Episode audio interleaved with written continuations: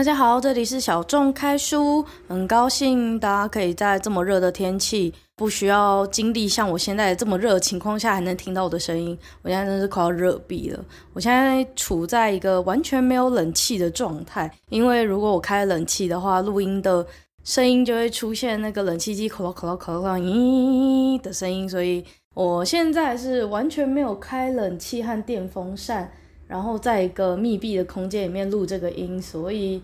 有点好笑。外面可能会有一点车子的声音，因为今天录音的空间不是那么的好，所以如果后面有一些车子的那个声音啊，机车骑过去的声音，就敬请见谅下。然后这个夏天真的是非常的热，真的是烧热烧热。我觉得我每天一出门就是一个大雨在外面，小雨在里面的概念。然后没有下雨的话，就是大太阳在外面，然后我里面下小雨。我现在完全也是处于一个下小雨的状态，所以我现在非常的热，非常非常的热。然后另一方面就是我前一阵子去找了一个。嗯，声音有关的专家来，呃，洽询我有关录音的时候会发生的问题。就是我前一阵子录音的时候，我其实经常会咳嗽，大概录到三十分钟左右的时候，我就会大咳嗽，严重咳嗽那种。然后我一直以为是我新冠肺炎的后遗症，因为我前一阵子大概六月的时候有确诊过，我以为我录音录到一半会咳嗽这件事情跟。新冠肺炎的后遗症有关，可是呢，我那个时候就回想说，其实这一件事情从很早就有了。我一开始小众开书录音大概就是录二十分钟，可是到了不知道第几集，从少年金钗男梦母那一集之后开始，我就经常录音会录到四十甚至一个小时。然后从开始录超过四十分钟以后的集数，我就开始有录到某一个程度的时候，喉咙开始干痒，然后。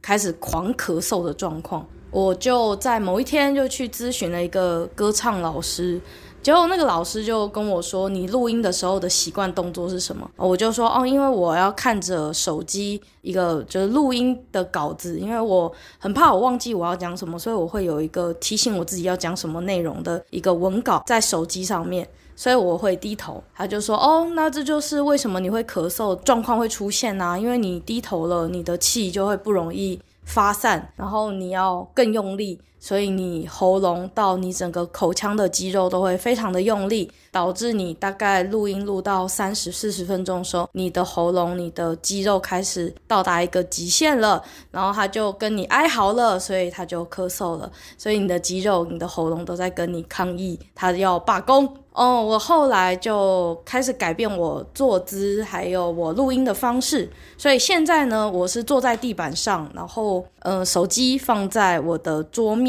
这样子的方式录音的，希望我这一次可以不会咳嗽，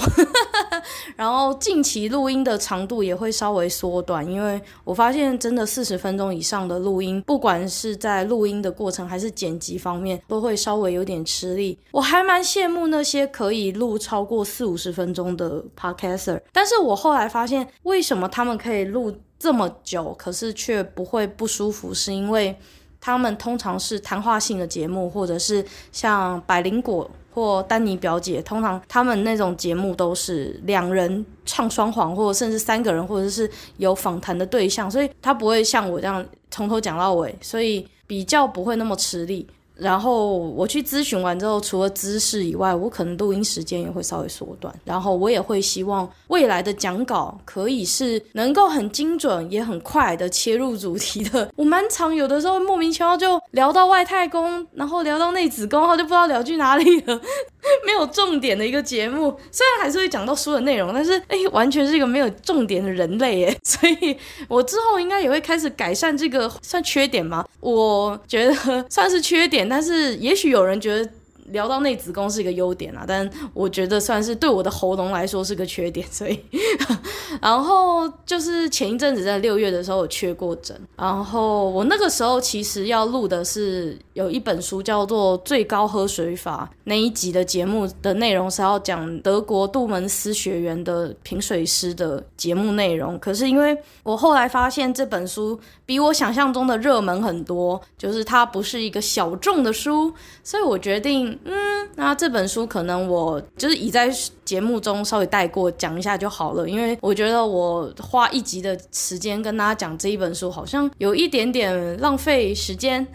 因为其实有很多专访，有专访那位评水师，好像轮不到我这个小众的人来介绍这本书。这本书好像蛮有名的，大家去网络上点那个最高怎么喝水法，它是时报出版的那本书，其实蛮有名的。然后虽然我录完了那一集，然后也剪完了那一集，可是，在上架之前呢，我发现那本书实在太红了，觉得好像嗯不够小众，所以我就放弃了那本书。所以现在就又录了一集新的。那这一集的话，是我最近看的一本我自己个人觉得很好看的书。我是用电子书的方式看完这本书，真的很适合用电子书去看，因为它其实篇幅没有很长。那它每一篇都是一篇散文。他是一个韩国的遗物整理师，针对他处理过的个案，然后进行他对于这些个案的一些心情的分享，或是他经验的书写。那我在小众开书很早的一个集数，我记得不知道是第二集还是第三集，我曾经有介绍一本台湾的清洁专家卢拉拉。这个卢拉拉他写了一篇有关特殊现场清洁的书，那本书叫做《命案现场清洁师》。在高龄化和逐渐就是社会疏离的一个当代的状态下，其实孤独死，不管是说日本称作孤立死，还是说台湾说的孤独死，其实这样的死亡形态已经变得非常的普遍。不管你是有钱人还是穷人，有一天在家中被物品绊倒，或者是被食物呛伤，甚至中风，或者是现在非常著名的死亡的方式，就是那个什么心瓣膜剥离等等的，像像小鬼黄鸿升也是一个，他那么有钱，他那么有名，他也是孤立死。他是隔天才被发现，然后像罗佩颖罗姐，我自己个人很喜欢的一个艺人，他也是孤独死，所以就是孤独死，他是任何一个阶级、任何一个性别，它是一个无所不在的一个死亡的形式。孤立死和孤独死，这样就是它其实同一个东西，但不同的写法。这个孤独死的形式就。让很多的产业兴起，其中一个产业就是在台湾是称作特殊清洁。那在韩国的话，他们有给这样子的职业命名为遗物整理师。诶，台湾好像现在，就我印象当中，台湾现在也有做遗物整理的这个专家在线上服务，然后包含帮过世的遗族进行遗物的整理啊，然后情绪的辅导，然后引介精神科。介入或引介新辅资源的介入等等的，我觉得现在台湾真的非常非常需要这样的产业兴起，因为真的非常非常多，尤其台湾、日本、韩国都是所谓的高龄化社会，这样的产业兴起真的不意外，而且是非常的需要，而且其实除了。就是我刚刚说的，就是意外的在家中过世之外，还有一部分的是所谓的久病厌世，或者是呃遇到了一些情绪创伤，或者是被诈骗等等的，导致忧郁症，所以他们可能会自己在一栋房子里面结束自己的生命。不管是意外，不管是不自愿的，或者是自愿的死亡，都会让。每一间死掉人的房子变成所谓的凶宅，这些凶宅也就是有遗体在里面过世的房子呢，就必须要有一些专业人士去用一些比较专业的技术去做整理。这些专业人士就是像我刚刚说的，在台湾就叫做特殊清洁，那在韩国可能就会被称作呃遗物整理。日本好像是有一个专门的便利屋去处理这一块，然后反正在这三个国家就。台日韩这三个国家，中国我不确定，但台湾、日本、韩国这三个国家都有关于这一个行业的书在出版。就我所知，日本有一个纪录片，就是专门在讲孤独死的，然后大家可以去网络上查查看，因为我记得那个纪录片还蛮有名的，应该就是打日本孤独死纪录片这样的。就是这样的关键字，应该就查得到了。啊，我无论说是台湾的命案现场清洁师跨越生死的断舍离，还是今天我介绍的由韩国的金丸所写的《我是遗物整理师》，其实都可以看出特殊现场清洁有什么共通性。无论在哪一个国家，都是非常高度的工作压力和情绪张力的一个工作。在处理特殊现场的时候，包含血液、自杀现场的工具、遗留在床铺是地板那个属于曾经是人的那个人形，或者是腐烂的形体，其实都会让在其中工作的职人形成非常强大的压力，而且他要有忍受肮脏的勇气，并且要去面对活生生的生命死亡的那种情绪。那种当下的冲击，其实是再多的心腹资源进去，其实都很难完全的磨灭。那就是一个职业上必须要承担的一种职业病吧，我觉得。那在我是遗物整理师这本书当中，有一个篇章就提到，自杀的人常常会选择用自己生前工作当中的工具作为自杀工具这样的现象。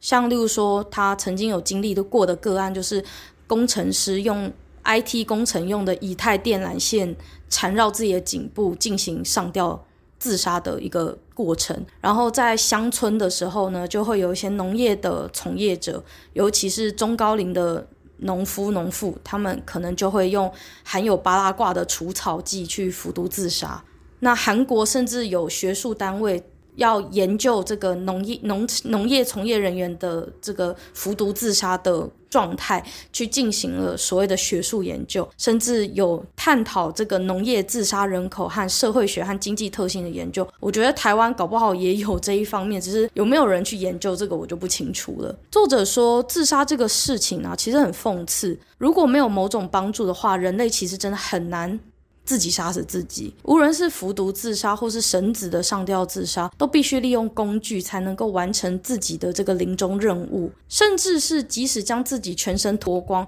从高处坠落，这样子的过程也必须借由物理上的重力法则，才能为自己带来无法挽救的重伤。更何况所谓的跳楼，也是借由高楼这个工具让自己过世嘛。作者就有提到说，无论是跳河或是跳海。将自己的身体抛出去的瞬间，就透过深邃的海洋和河水，让自己陷入窒息。人类的出生从一开始就不是为了能够杀死自己而诞生的。对作者而言，在处理自杀现场，看到往生者的自杀工具，就足以扬起心中的波澜。但是，当得知工具和死亡者生前的职业工具是具有相关性这件事情的时候，会让清洁的。他更加的难以平复情绪，到底发生了什么事情，让好好一个人将自己每天日以继夜、日常维持生计的这样的工具，作为让自己走上最后一缕路的工具，就是到底发生什么事，让他必须要把自己每天工作用的东西，作为把自己杀死的这个凶器。到底发生什么事情？没有人知道，而且他也没有留下足够的资讯，让人家得以了解他的生前的事情。但最后他就走了，然后只只有像作者这样子的特殊清洁的人员，他去为这些没有没有答案的人收拾善后。他唯一留下来的答案就是那一群充满谜团的凶器，还有体液、血液、尸体。就是生者完全无法了解他当初到底经历了什么。对于作者来说，要获得这些工作的技能，其实是需要很多的知识、很多的知性。但当这些工作上的技能、这些知性、这些知识，最后变成死亡前的这个生与死的交汇点的时候，会让就是身为帮他们收拾善后的作者，拥有更多的心灵上的冲击感。在东亚国家，这种不愿意添他人麻烦的这种文化习惯，让我们成为强调道德伦理、家庭关系，可是却又在实际的情感上变得非常的疏离。这样子的文化板块，无论是台湾、韩国或是日本，为了不添他人的麻烦而选择独立自居住，并且孤独死的人，就是变得越来越多。而令人印象深刻的是，越来越多人开始为了自己的离开而事先做规划、事先做准备。越来越多孤独的人们仿佛已经放弃了与他人建立长期且深厚的关系，包含我，因为我我自己就是母胎单身，而且我也毫不知道到底要如何与他人建立恋爱关系，所以我对于这一段也是非常的很有共鸣。就是我们甚至是终其一生都可能未婚，没有建立关系，也没有后代就离开人世。那这样子的人也正在增加，而我也很害怕，我也有可能是这样子的一群人。而这些人因为独居，父母可能也已经都过世，并且跟自己的亲朋好友、手足都是疏离的关系，甚至是好几周、好几个月才被发现就是孤立死。那这样的往生者数量是逐年攀升。作者说自己曾经接到一通奇怪的电话。有一个男生，他就打电话来询问，就是特殊清洁的价格，因为他们有个咨询电话，他就打来，然后他就说，呃，我想要询问，就是如果要处理这个身后的特殊清洁的话，那大概是多少钱？那作者就说，呃，不好意思，请问是在家中过世的吗？不是在医院过世的吗？对方就含含糊糊的，也没有给一个正确答案，他就说，嗯，算是吧。呃，东亚人很喜欢回答问题的时候很含糊不清。可是生与死的这件事情，对于特殊清洁的人来说，死在家中跟死在医院是完全两码子事。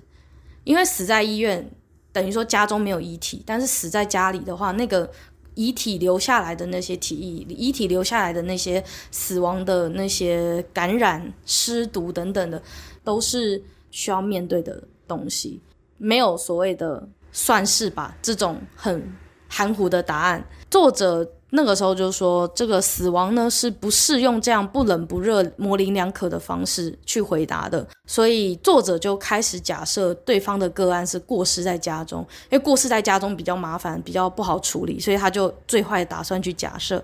那他就根据自己的专业，要求对方针对需要到府清洁的房子进行各种资讯的提供。那作者就问说：“诶，你是住公寓还是住集合式住宅？是住套房还是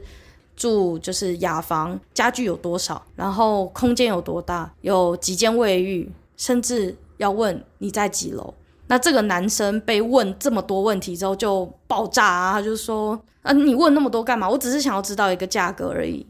就有点更小灯 Suki 那种感觉。我只是想要问多少钱而已。那你问那么多干嘛？那种感觉，那气氛就变得很敏感，情绪开始就涨起来了。啊，作者其实。”我感觉出来，这个作者其实已经过去吃了太多闷亏了，所以他知道有很多事情事前一定要先问清楚。他就跟这个男生说：“嗯、很抱歉，我必须要知道这些资讯，他都必须要了解清楚，因为他要知道他要不要叫吊车啊，他要不要请一些厂商去处理这些很难处理的东西，然后有多少间卫浴，有多少个房间等等，这些都会影响最后算出来的处理这个。”房间清洁的价格，作者就是告诉他没有什么模糊不清的空间，我就是必须要知道这些资讯。就问到最后有一个问题的时候，他就是说，请问往生者大概是在家中第几天才被发现的？这个问题就很关键。只死了一天，那腐臭味啊，各方面其实都很好处理。但是如果死了两个礼拜，甚至死了一个月，那个腐臭还有那个昆虫的数量是非常可怕的。所以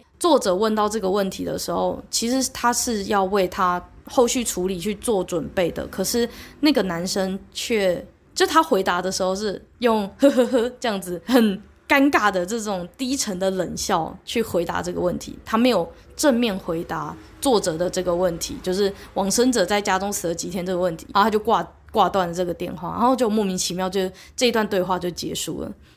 然后作者就不以为意，就想说啊，这世间怪人就是多嘛，就也没办法，好吧，就就挂，他要挂电话就挂电话吧。结果过了一阵子，警察局就打电话到作者的那个咨询电话。警察局就问作者说：“诶，认不认识某某先生？某某某先生？”那作者就说：“嗯，我我没有听过这个名字，我不认识。”结果警察局就告诉他，那个人生前最后几通电话当中，其中有一通是打给作者，而那通电话就是当时询问处理往生者特殊情节价格的那通电话，而那位先生接通这通电话不久之后就自杀了。作者无法得知究竟发生什么事情，让这个电话对面的人走上绝路，并且在走上绝路之前，第一件事情不是担心遗产，不是担心的，而是担心造成别人的负担，而去询问了身后清洁的价格。但是作者也不禁怀疑，自己当初那样冷冰冰的询问和处理那些有关空间数量问题，呃物品数量、卫浴数量这些很冷冰冰的这些问题，甚至询问他往生者死亡多久的这些咨询的问题，是不是也成为很尖锐的锥子，去一刀刀刺进了那个想要自杀的人的心？如果那个时候是一个比较温暖的人接起这个自杀者的电话，会稍微比较好一点吗？作者就在自己心中留下了这样的谜团。就像我刚刚说的，就是这些自杀者其实他们没有真正解决问题，而是留下了更多的谜团在这个世界上，然后留给生者。无论是像作者这样的莫名其妙被接通了这一通咨询电话的生者，或者是他身边的亲朋好友、手足等等。总之，自杀者并没有真正的解决问题，他解决的是他自己生他的生命，但他没有解决问题，反而制造了更多的谜团，让身边的人无从得知到底为什么。作者还有提到说，自杀者的现场就是自杀现场，往往会有有时候啦，往往会有属于自杀者的性格特质、性格的痕迹的存在。作者曾经经手的一个案子里面有一个。被整理得非常干净，甚至做好资源回收的房间。这个房间它是一个很很密封的密室。然后这个往生者让自己在里面烧炭自杀，然后外面贴满了那个胶带，贴得非常的密实，是一个非常非常 neat 整理得非常好的一个房间。然后他在里面自杀。那栋大楼的工作人员说，就是那一位往生者是一个非常非常温柔，甚至对一个卑微的微不足道的陌生人都非常亲切的人，是那种总是把谢谢挂在自己嘴上的那种。很彬彬有礼的那样子的人，所以这个曾经被如此体贴对待的工作人员就。对着作者说：“嗯、如果你是负责这个案子的人，我希望你能够用心的整理他的身后的这个房间。他觉得这个往生者跟他之间并不是真正的陌生人，因为这个往生者曾经非常温柔的对待他，所以他觉得他在心中是记在心里的。对这样的善良的人是记在心中的，所以他希望作者能够好好的对待这个往生者的这个清洁的过程。那作者就写说，这样一个善良的人也。”许对自己并不慈悲，所以最后成为结束自己生命的人。即使委屈和悲痛堆积如山，也无法对别人恶言相向。也许正是因为他无法将箭射向别人，才让自己成为了箭反射后的靶心吧。连杀死自己的工具也要先充分做好分类、资源回收，才丢弃。这样一个善良正直的心性，为何不能留给自己呢？为什么不能成为只对自己善良的人呢？或是正是那一颗正直的心，反而成为锋利的针，不断地强迫刺向了自己呢？鼓励人们善良且正直的社会，却也成为部分的人走上绝路的庞大压力。我在看这一篇的时候，我真的非常有同感。有的时候，就是因为整个社会告诉自己要成为更好的人，而把好好的人变得不好了。我有这样的感触啊，就是太过自我要求的人，往往会把自己逼疯，大概是这样。嗯，这一篇我我很推荐大家去看。如果你不想看完整篇的话，至少那一篇，我希望大家可以去看。好，然后。再来还有一篇也是我印象非常深刻的一篇，然后这一篇我也是会跟大家稍微讲一下。就算你没有办法把整本看完，这一篇我也希望你可以看，因为它每一篇都是一个独立的散文，所以其实你只看某一篇，你还是可以完整的看完，你还是可以知道故事的脉络。只是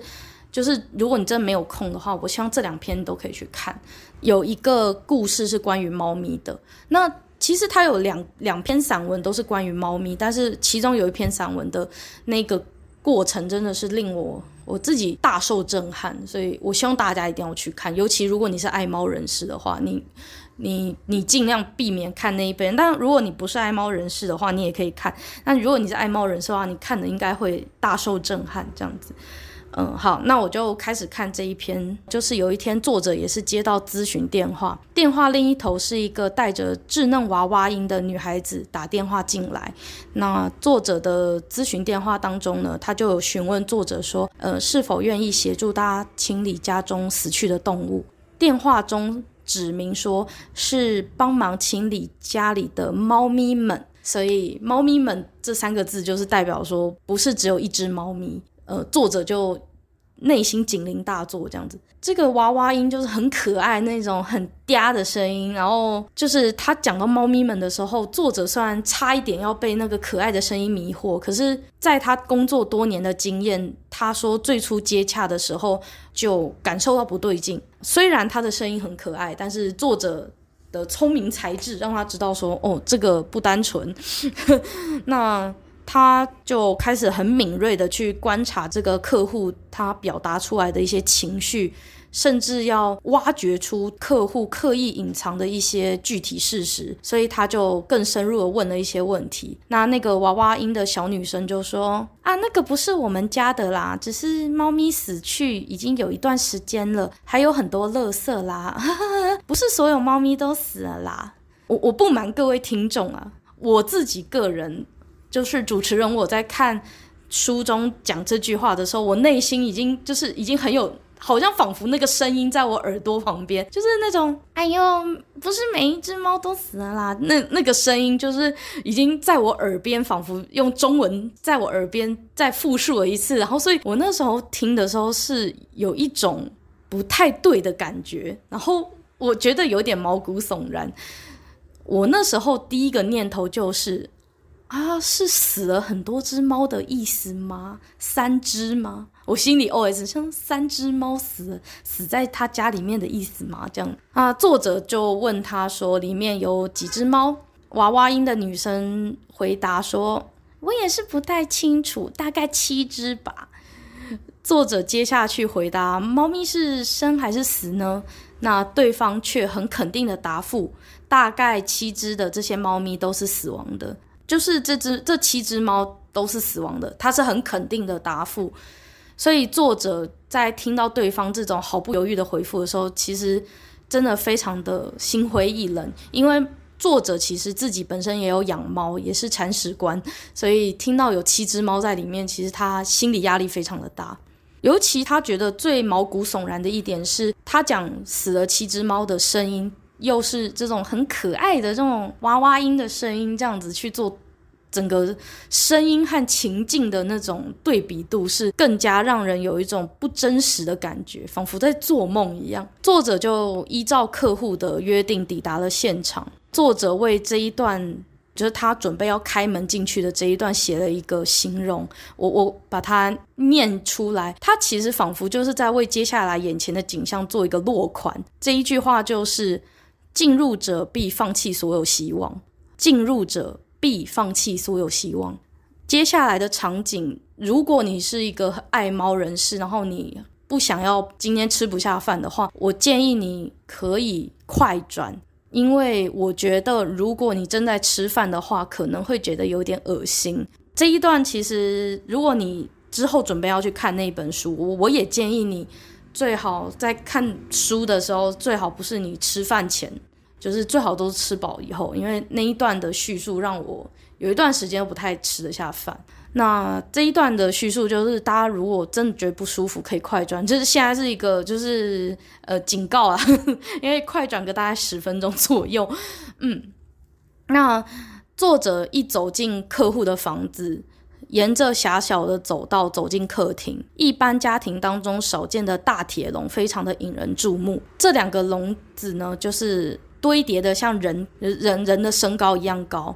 而且在书中，它的形容是像双子星大厦一样，保持适当距离，彼此相对而立。笼子当中如果没有听过说明的话，一时之间根本不会联想到这样的形态曾经是一只只活生生的猫咪。原本应该是猫咪的身躯，却融化成只剩下碎片的皮毛。作者身为爱猫人士，却只能透过残存的毛皮辨认这些猫咪生前是属于哪一种品种的猫，而感到非常的惋惜。客厅地板上有许多来不及长成苍蝇的虫子的蛹。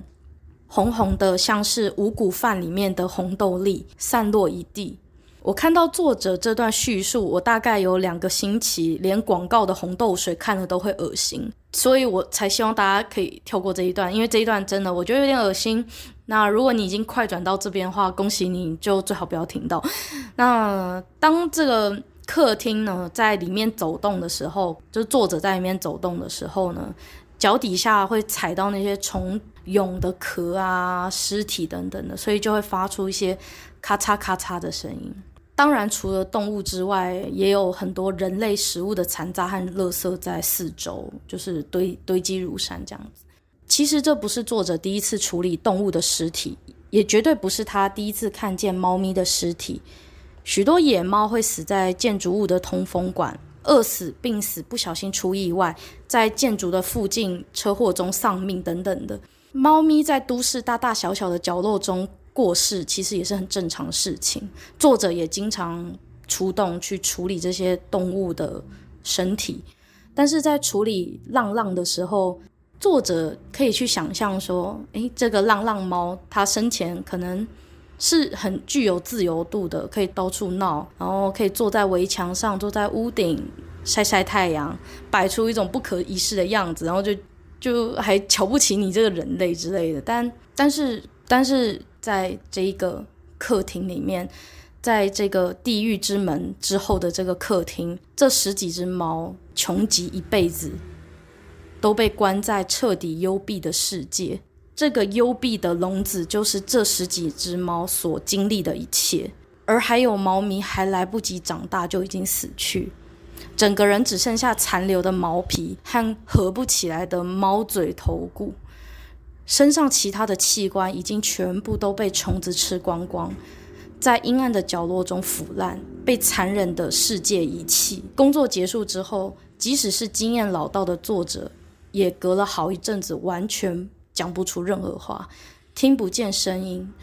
吃东西也是食之无味，完全没有味道，感觉自己的意识或是内心当中，仿佛有什么东西被大把大把的掏空了。作者这样的形容已经是非常的含蓄，我很难想象。虽然我不喜欢猫，我我对猫没什么特别的情感，但是我光是看到这一段叙述，我已经两个礼拜没有吃红豆。然后我觉得，如果是我当场像作者一样看到那个现场，我应该会马上抱着垃圾袋大吐特吐。我跟各位发誓，我已经我从七月看完这本书到现在有两个星期。我完全连红豆水都喝不下去，然后我以前都会偶尔会喝个无糖的红豆水什么，但我现在都改喝豆浆和牛奶。我我对红豆类的东西已经几乎已经好一阵子都没有吃了。我觉得我现在有好一点点，有好一点点。我现在如果给我红豆水，我应该可以喝，我喝得下去。可是要我看到红豆本人，可能我要再缓一缓，我会忍不住想到那一个散文里面形容那个虫蛹的那一个那个东西，那个画面。我因为我是一个视觉领域出来的人，我自己念过美术系，自己画。东西，所以我我是一个 画面想象力很丰富的人。然后我在看那一篇散文的时候，我满地的那个红豆的那个视觉影像太冲击了。我的已经有两个礼拜没有吃红豆的东西，我我现在应该我还要再一阵子。我对红豆的东西的那种恐惧，现在还没有办法消散。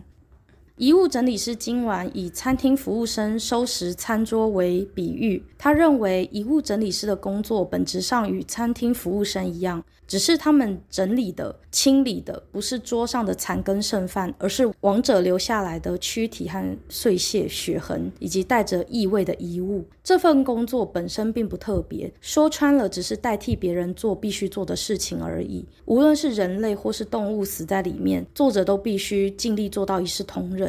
并且努力将环境整理到回归平静的状态。这样的任务虽有辛苦的地方，但透过本书也看得出作者对于完成这样的工作有一种荣誉和自豪。看到一个空间化整为零，重新回归清静，完成之后的成就感，我想可能就是让作者可以继续持续这样的工作很大的原因之一。我不确定是不是来自这本书的灵感，但是我在 Netflix 有看到一个影集，也是跟这本书同名，叫做《Move to Heaven》。我是遗物整理师。故事的主角是患有亚斯伯格症候群的可鲁。那可鲁的爸爸过世之后，他就接手了父亲的公司，叫做 Move to Heaven 的遗物整理公司。透过这个遗物整理的委托案，他完成了工作。